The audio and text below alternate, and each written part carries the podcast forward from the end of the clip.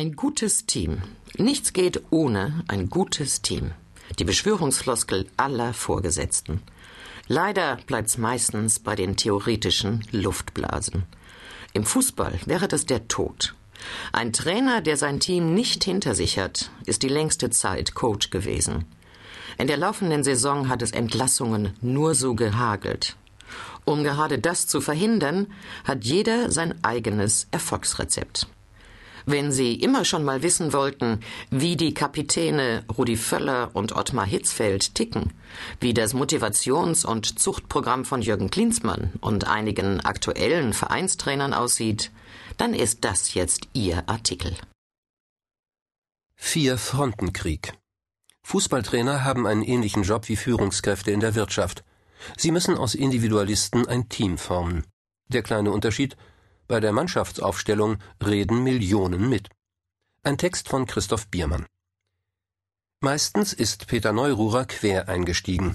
So nennt er das, wenn sein Job als Trainer nicht vor einer Saison begann, sondern wenn er wie zuletzt bei Hannover 96 im Laufe der Spielzeit kam. Wenn also gerade Abstiege drohten, Aufstiege in Gefahr oder andere Ziele auf einmal gefährlich weit entrückt waren. Groß ist in solchen Situationen die Aufregung und knapp die Zeit. Ich lasse mir dann von der Mannschaft ein Soziogramm erstellen, um sie schneller kennenzulernen, sagt Neururer. Für diese kleine Sozialforschung verteilt er Fragebögen, auf denen seine Spieler die ihrer Ansicht nach beste Aufstellung notieren sollen. Oder die Frage beantworten müssen, mit welchem Mitspieler sie in einem öden Trainingslager am liebsten ihr Zimmer teilen würden und mit wem ungern. Ich kann auf diese Weise feststellen, ob und welche Gruppen es gibt, wer beliebt und unbeliebt ist, sportlich anerkannt oder nicht, sagt Neururer. Und wenn 16 Mann mit einem aufs Zimmer wollen, weiß ich, das muss ein Riese sein.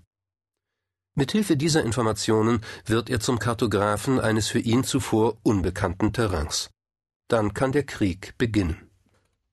Ottmar Hitzfeld hat ihn so erfolgreich geführt wie kein anderer in Deutschland. Mit 20 Titeln ist er hinter Sir Alex Ferguson und Jock Stein der erfolgreichste Vereinstrainer in der Geschichte des Fußballs. Jetzt sitzt er in der VIP-Lounge eines Fünf-Sterne-Hotels, die vom PTV-Sender Premiere gemietet worden ist, für den Hitzfeld als Experte arbeitet. Gut sieht er aus, seit er nicht mehr selbst in der Verantwortung steht und zum Kriegsbeobachter geworden ist. Der Trainer führe einen Vier-Fronten-Krieg, sagt Hitzfeld. Mal brenne es bei der Mannschaft, mal beim Vorstand, bei der Presse oder den Fans. Niemanden dürfe man aus den Augen lassen, denn von überall drohe Gefahr. Ich habe nur Argumente, wenn ich gewinne, sonst bin ich als Trainer ein armes Schwein.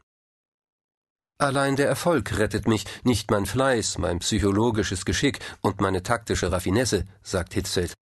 Um Erfolge feiern zu können, muss er seine Spieler